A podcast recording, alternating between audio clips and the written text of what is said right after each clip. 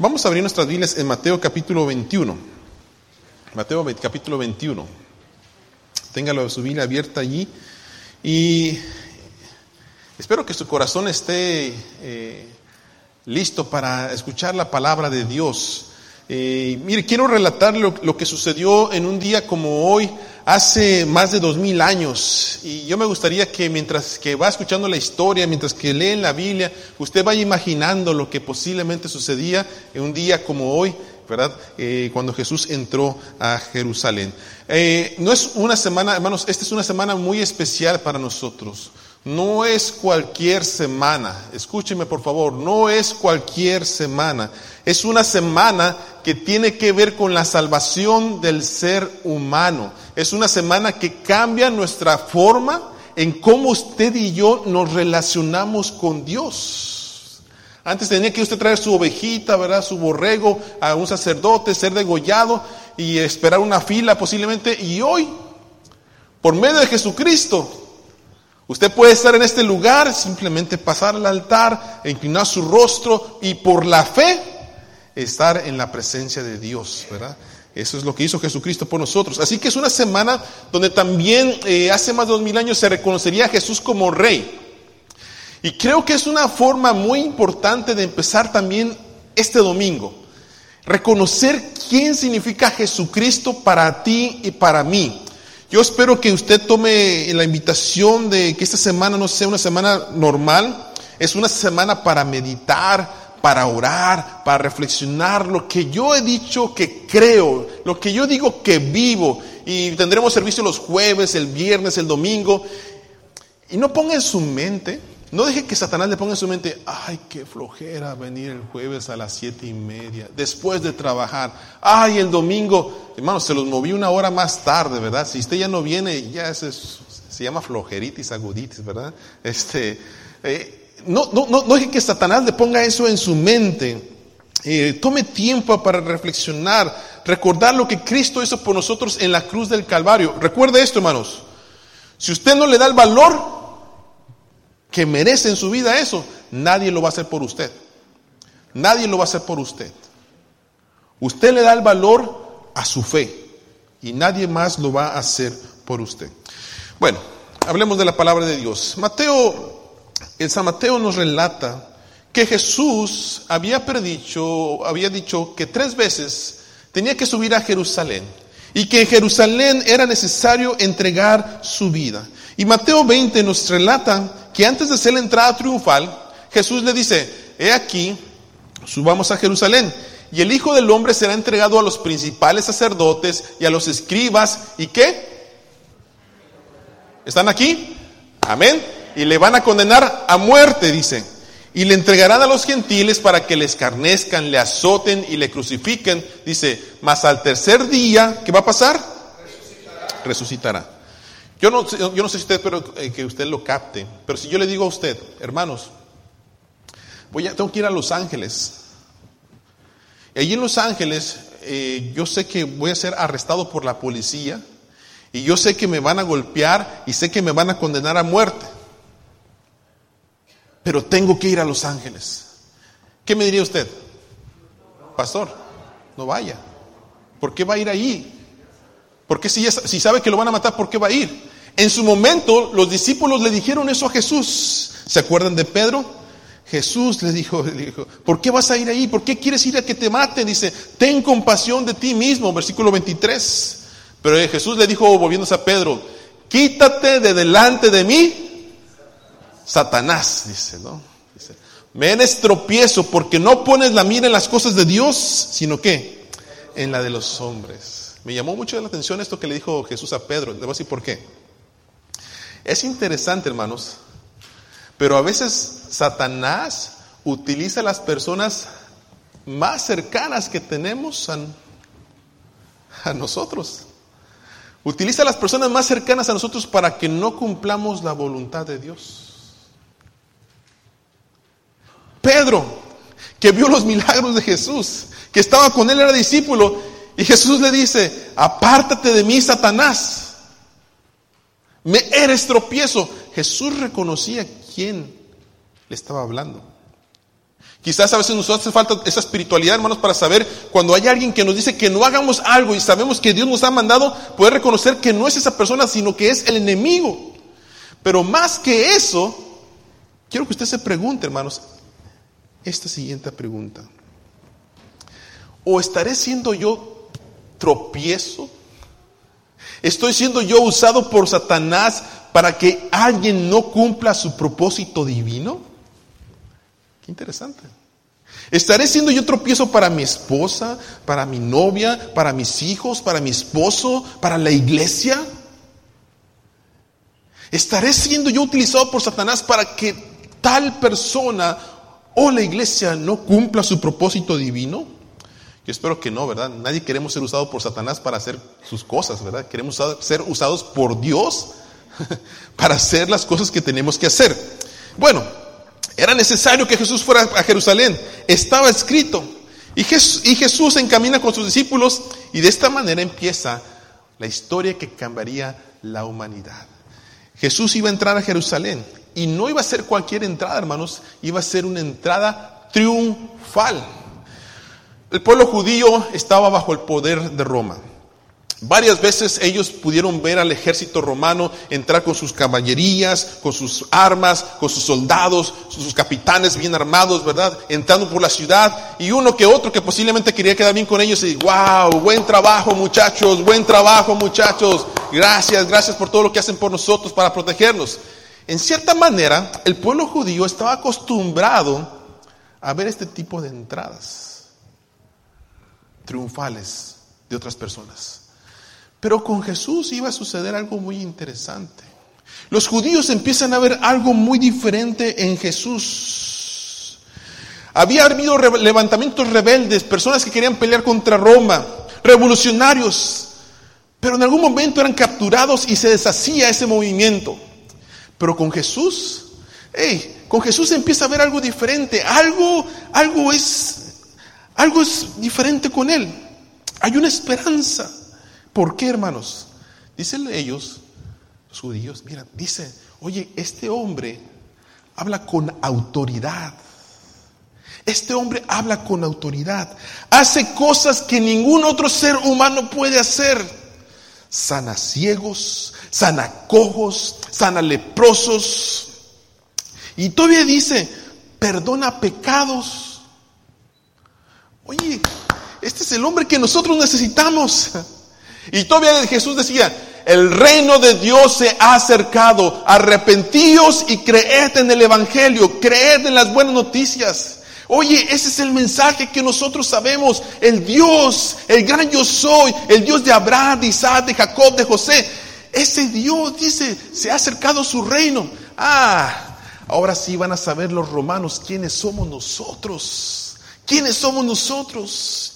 Y todavía, hermanos, para hacerlo más impactante esto, antes de entrar a Jerusalén, Jesús tiene un milagro poderoso. Hace un milagro poderoso en la vida de un hombre que se llamaba Lázaro. Jesús va a la tumba de ese, de ese personaje llamado, Lázaro, que tenía cuatro días de muerto. Y Jesús le dice, Lázaro, ven fuera. Se mueve la piedra, hermanos, y aquel muerto. Y entonces todos los que estaban allí, wow. Empieza a pasar a alabar a Dios. Dice, wow, este es el hombre que nosotros necesitamos. Este es el que va a poner orden.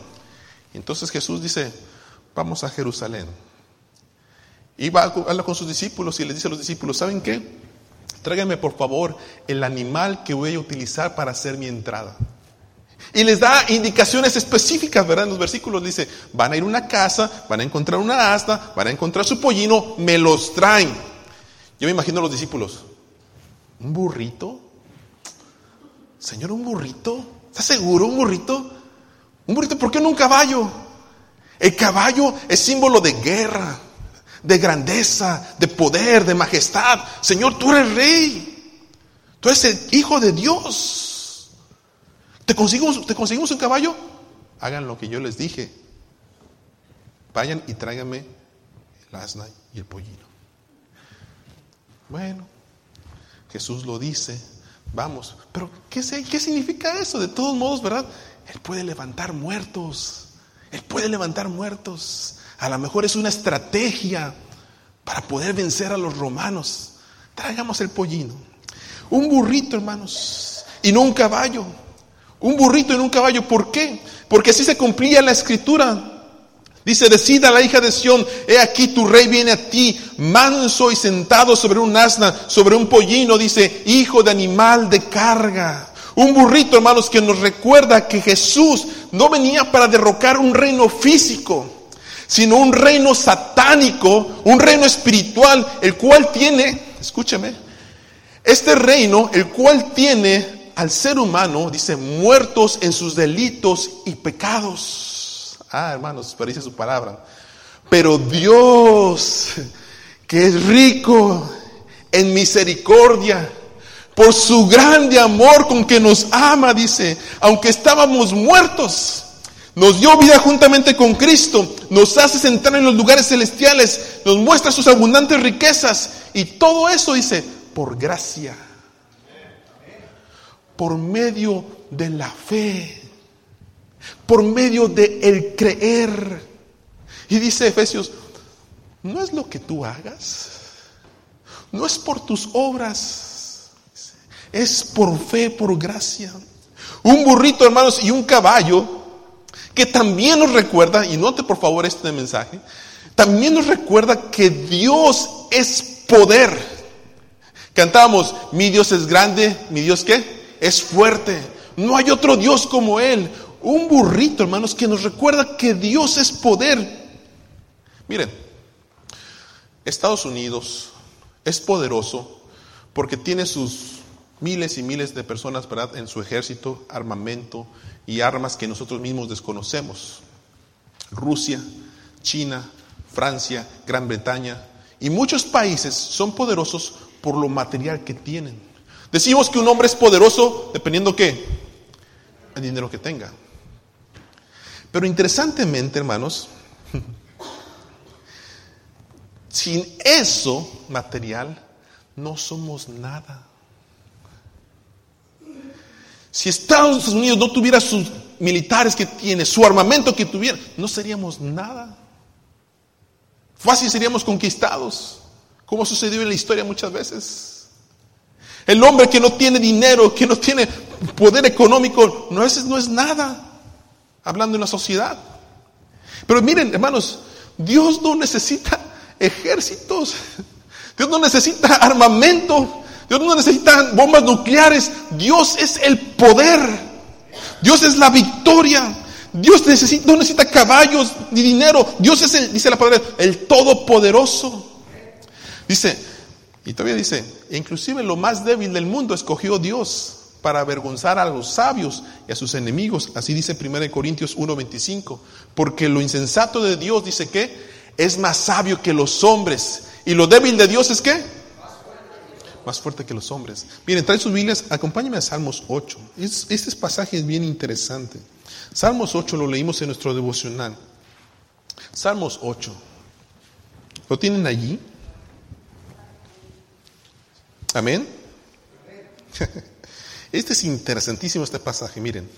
Dice Salmo 8, oh Señor soberano nuestro, qué imponente es tu nombre en toda la tierra.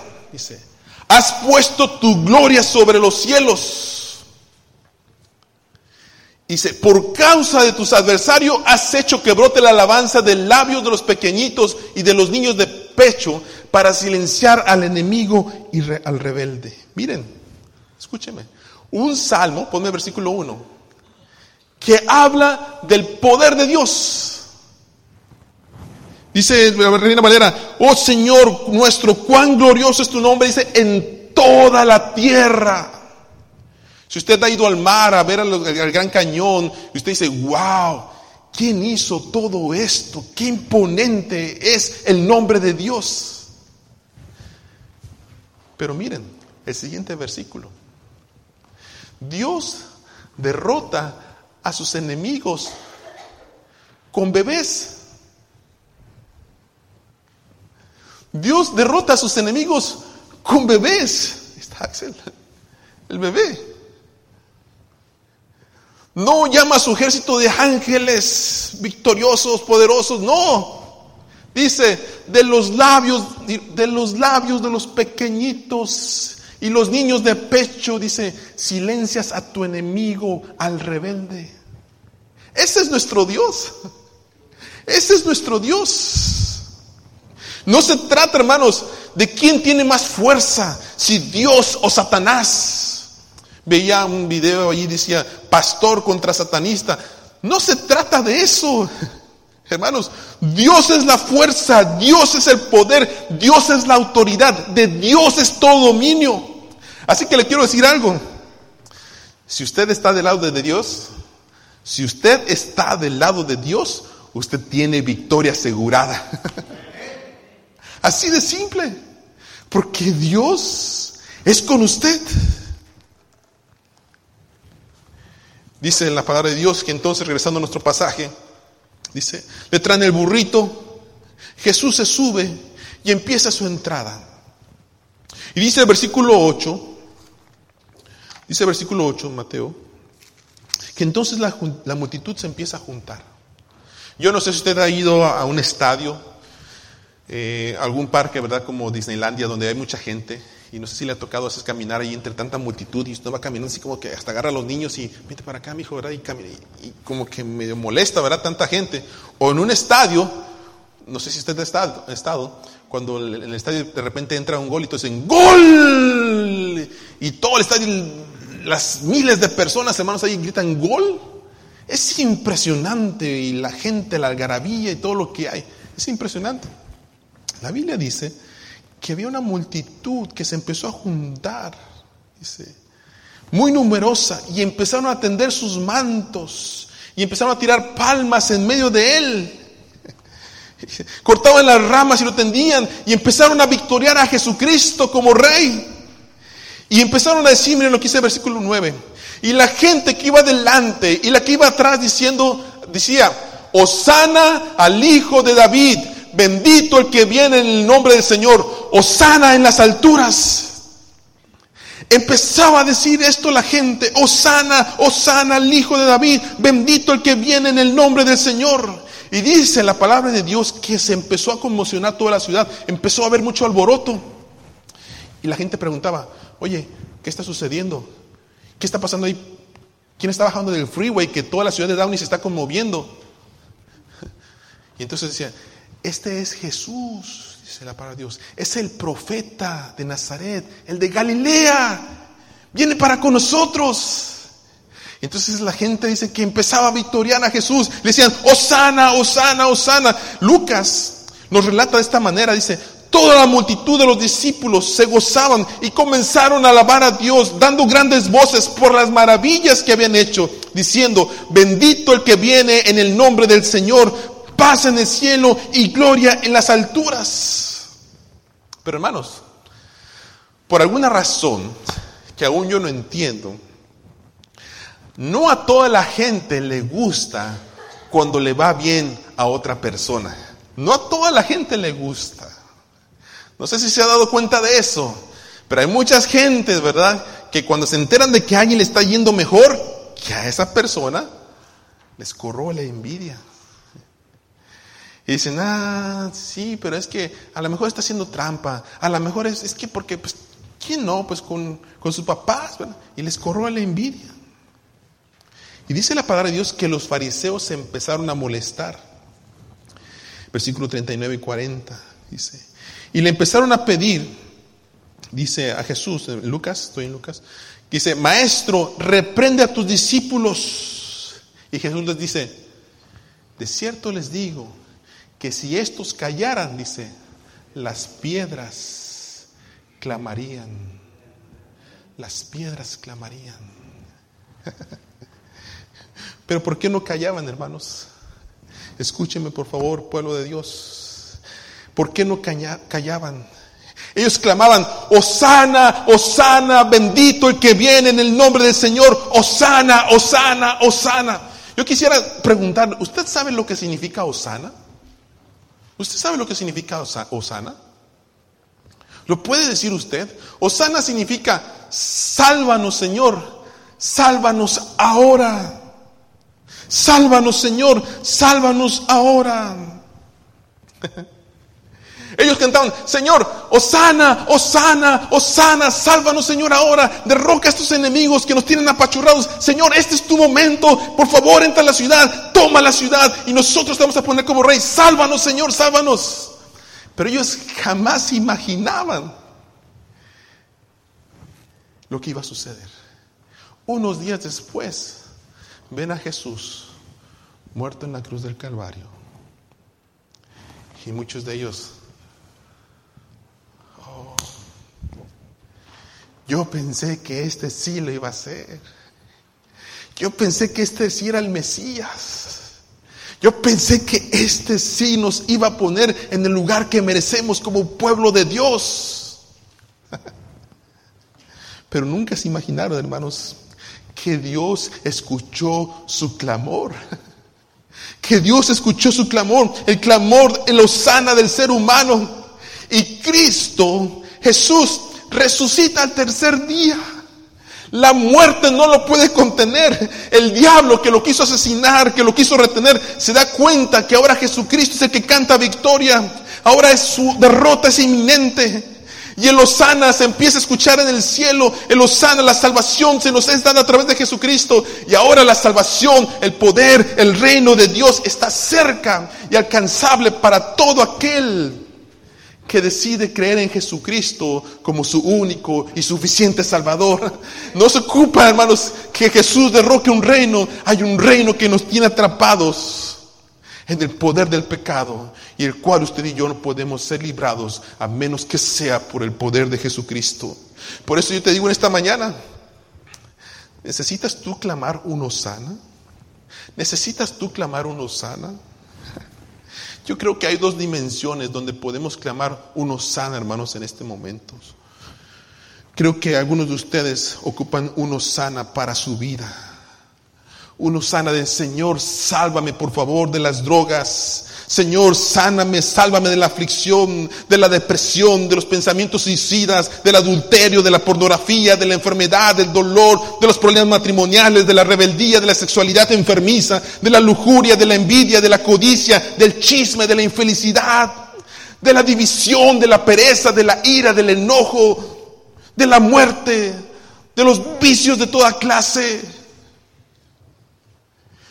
Y uno dice, Señor, Osana, sálvame, Señor, Osana, Osana, sálvame. Y si tú clamas en esta mañana, el Señor te puede salvar, porque por eso murió en la cruz del Calvario.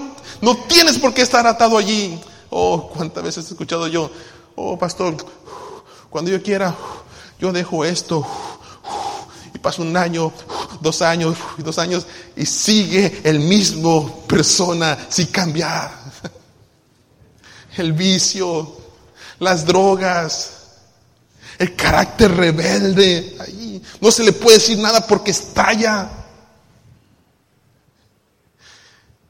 Y la realidad, hermanos, es que ocupamos decirle, Señor, Osana, Osana, perdóname, yo he intentado, he intentado salir de allí, pero no puedo, Señor, no puedo. Por eso es que para que Cristo cambie su vida, hermanos, es necesario el arrepentimiento. El arrepentimiento. Hermanos, y sin esfuerzo, sin arrepentimiento no hay éxito. Dios no cambia corazones que no se arrepienten, por más que usted sea diga, lo acepto si soy así, lo soy así, pero usted tiene que arrepentirse y arrepentirse significa cambiar su manera de pensar y darle lugar a Dios que transforme su mente, su corazón, sus fuerzas y todo lo que usted es. Y cante, Osana, Osana, Señor, sálvame. Por eso dice la Biblia, y en ningún otro, hermanos, hay salvación, porque no hay otro nombre bajo el cielo que, dado a los hombres, en que podamos ser salvos. Hermanos, y quiero recordarle a usted, la salvación no solamente es espiritual, la salvación también es física. La salvación también es física. Por eso oramos que el Señor nos sane. Por eso oramos que el Señor haga milagros en nuestras familias. Por eso oramos que el Señor cambie nuestras actitudes, nuestro corazón y nos llene de amor, de gozo, de paz, de paciencia, de benignidad, de bondad, de fe, de mansedumbre, de templanza, dominio propio y sobre todo de la presencia de Dios que está con nosotros en medio de nuestras vidas. Osana, Señor, Osana, Osana, Señor, sálvame cualquiera que sea mi situación. Una dimensión personal. Pero también, hermanos, no podemos quedarla ahí, no podemos dejarlo ahí. Hay uno sana que tiene que ser llevado para la humanidad. Uno sana para la humanidad. Un Señor, sálvanos Señor, ten misericordia de nuestra humanidad. Creo que ustedes se enteraron de todo lo que sucedió esta semana en Siria, ¿verdad? Eh, yo no sé si usted vio las imágenes, yo, yo, no, yo no pude ver mucho, honestamente, eh, ver los niños que no podían respirar, este ataque químico que fue totalmente devastador. Ver a, ver a los papás cargando a sus hijos de meses, pidiendo ayuda para que alguien haga algo, pero todos los demás están igual. Gente corriendo, tierra, desesperación, tristeza, lamento, lloro. Y no paramos allí. Está Venezuela, la gente sin poder comer. Está Perú con sus inundaciones. Corea del Norte con su autoridad mal hecha, dolor, muerte, hambre. Afganistán, el África, enfermedades, hambres, pestes, guerra, muerte, desastres. Hermanos, aflicción del ser humano, aflicción.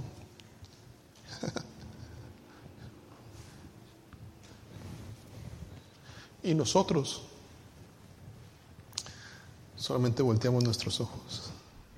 Decimos, ah, pastor, pero ya Estados Unidos bombardeó allá Siria. Violencia trae más violencia. Muerte trae más muerte. Interesantemente, esa es la manera en que el ser humano piensa que puede calmar todas las cosas.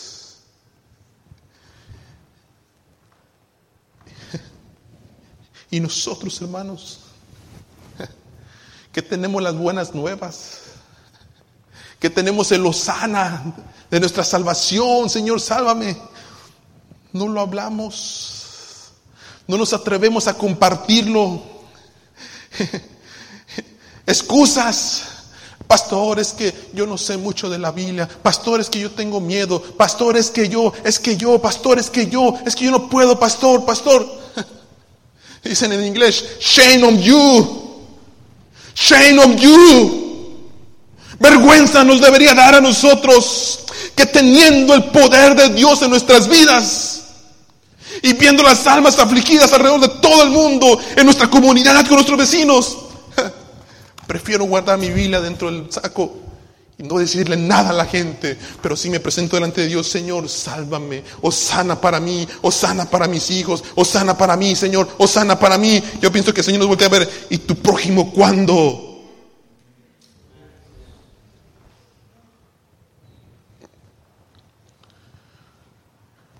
Tenemos el poder de Dios, no lo compartimos, Decimos, porque no me avergüenzo del Evangelio, porque es poder de Dios. Que Dios tenga misericordia de nosotros como iglesia, hermanos, porque es tiempo, cuando vemos nosotros las nubes que están negras, decimos, va a llover. Y vemos alrededor las cosas del mundo y decimos, son señales, Cristo viene por su iglesia y yo no estoy haciendo mi trabajo, yo estoy encerrado en mi casa, en mis pensamientos, con mi testimonio. Y no estoy haciendo nada. Iglesia, no te duermas. La Biblia dice, despiértate tú que duermes y te va a alumbrar Cristo. Deja de vivir una, vida espiritual como tú quieres. Vive la vida de la luz de la palabra. Deja de perder el tiempo en cosas que devalúan tu alma, que no alimentan tu inteligencia, que tu espíritu y tu alma los desecha. Deja de alimentar tu alma con comida para los cerdos. Dice la palabra de Dios que el hijo pródigo, teniendo un padre tan amoroso que oraba por él, me imagino yo, lo esperaba en la casa. Él estaba allí con los cerdos, esperando que le dieran de comer. Y a veces nosotros estamos así, hermanos, en el mundo, viendo la televisión, Facebook y nuestras aplicaciones con los jóvenes. Dame de comer, tengo hambre, tengo sed de justicia, de paz en mi corazón. Ay, dame de comer, pidiéndole a los cerdos que nos alimente nuestra alma, teniendo un Padre amoroso allá en el cielo con sus abundantes riquezas de gloria y de poder para que nos alimente y cambie nuestra vida, nuestra manera de pensar, pero preferimos comida pobre.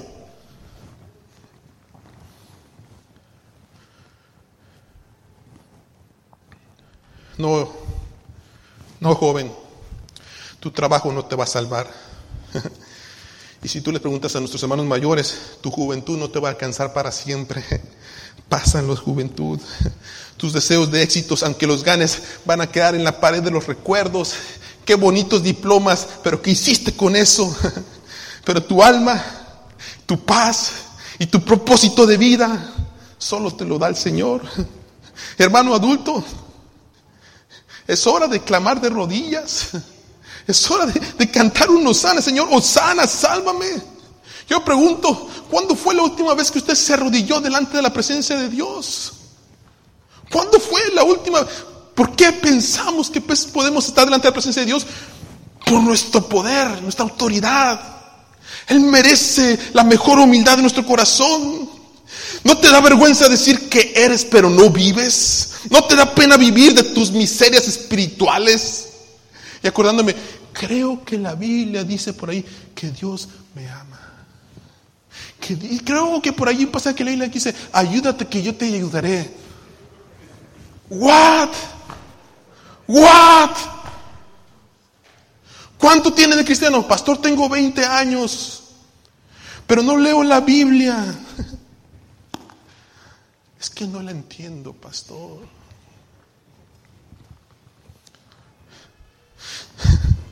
No te sientes mal que tanto que te ha dado el Señor, tanta misericordia y tanta gracia. Y tú no puedes a veces darle dos horas de tu tiempo para venir a alabarle juntamente con todos los santos y decirle, Señor, gracias por tus maravillas, por lo que has hecho en mi vida y por lo que estás haciendo en la iglesia. No te da vergüenza que no puedas servir al Señor dos horas y decirle, Señor, aquí estoy, ¿en qué quieres que sirva a mi prójimo? Ah, no, pastor, si no me la da usted de pastor asociado, entonces yo no puedo servir, pastor, lo siento mucho. Si usted no me pone aquí arriba, entonces yo no puedo servir, pastor.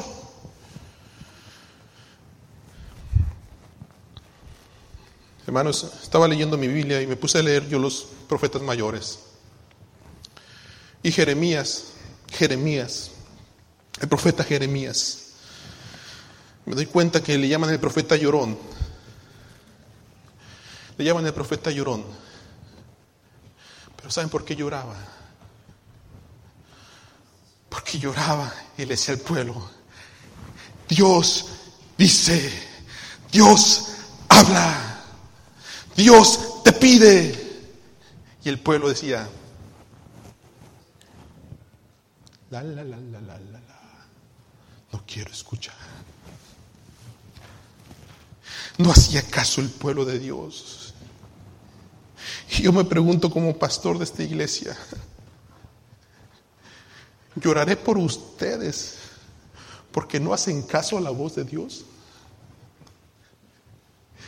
Tendré que sentarme y decirle, Señor, haz lo que quieras con ellos. Este pueblo no hace caso. Tienen oídos pero no oyen, tienen ojos pero no ven, tienen mente pero no entienden. O lloraré de alegría, hermanos, porque la iglesia se ha convertido, se ha limpiado, se ha purificado, se ha bañado en la sangre de Cristo que tiene poder para vivir una vida que agrada a Dios, una vida de santidad en todo lo que nosotros hacemos. ¿Cómo voy a llorar como pastor? Definitivamente, hermanos, como iglesia, necesitamos una entrada triunfal de Cristo en nuestras vidas y decirle, Señor, aquí está mi vida, entra a mi corazón, oh sana, Señor, oh sana, sálvame de mis miserias, sálvame de mi dolor, sálvame de mi pecado, ayúdame a servir a otros y también a salvarlos en el nombre de Jesús.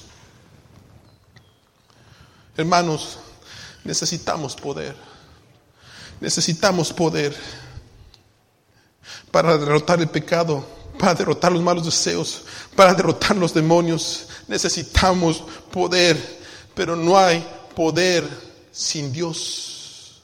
No hay poder sin Dios. Y mientras que usted no, no le dé lugar a Dios en su vida, usted no va a poder vivir una vida consagrada, una vida de santidad delante de Dios. Esta semana Así empieza una entrada triunfal de Jesucristo, el pueblo declarándolo como Rey y Salvador. Y la pregunta es, ¿qué va a hacer usted esta semana? ¿Qué va a hacer usted esta semana? Quizás usted se levanta hoy y dice, Señor, Osana, Osana. Pero llegará el viernes y usted dirá, sí, se acabó mi esperanza. Cristo está muerto. ¿Saben una cosa? Creo que así viven muchos cristianos. Dicen que Cristo vive, pero vive para otros, no para ellos. Siguen atados en sus pecados, en su mente pobre como cristianos. Siguen pensando que con lo que están haciendo es suficiente para entrar al reino de Dios. Pero Jesús dijo, el reino de Dios se ha acercado. El reino de Dios se ha acercado. Arrepiéntete, arrepiéntete. Iglesia, este mensaje es para usted. No se me distraiga. Si usted necesita clamar uno sana, clámelo ahora. El día de salvación es hoy. El día que Cristo puede cambiar tu manera de pensar es hoy. No esperes para mañana. Iglesia, ponte de pie. Vamos a orar esta mañana.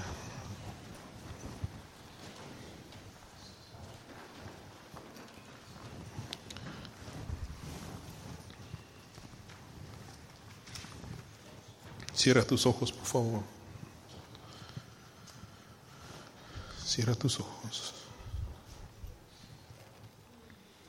¿Qué Osana necesitas? ¿Osana para tu vida? ¿O necesitas un Osana para ayudar a otros? ¿O quizás lo necesitan los dos? ¿O necesitas los dos? Que el Señor salve tu vida y, y que te dé el poder para predicar el Evangelio. Ya no te avergüences de Dios. Ya no te avergüences del Evangelio. Yo quiero orar por ti. Si tú necesitas uno sana en tu vida, yo quiero que levantes tu mano ahí en tu lugar, por favor. Levanta tu mano ahí en tu lugar. Y el altar está abierto. Ven. Ven, si tú necesitas, Señor, necesito cambiar mi vida, necesito cambiar mi manera de pensar. Necesito ponerme a trabajar. Necesito hacer tu voluntad. Necesito que tú des, Señor, el poder de Dios en mi vida y que le entregues todo lo que tú eres. Que hay en ti la paz de Dios. Que vivas a Cristo abundantemente. No como religioso, no como persona que conoce el Evangelio pero no lo aplica. Que dice que no se avergüenza, pero cuando camina enfrente de alguien se le atoran las palabras para decirle Cristo te ama. Un cristiano que a veces se deja manipular por Satanás y ser usado como piedra de tropiezo para que otros no entren en, el reino de Dios o no cumplan su propósito. Si Dios ha sido bueno contigo, si Dios ha derramado su misericordia sobre ti, creo que esto es un buen momento para decirle, Señor, oh sana, oh sana, Señor, sálvame, Señor, ahora de mi mentalidad y de mi vida. Dame fuerzas para hacer tu voluntad.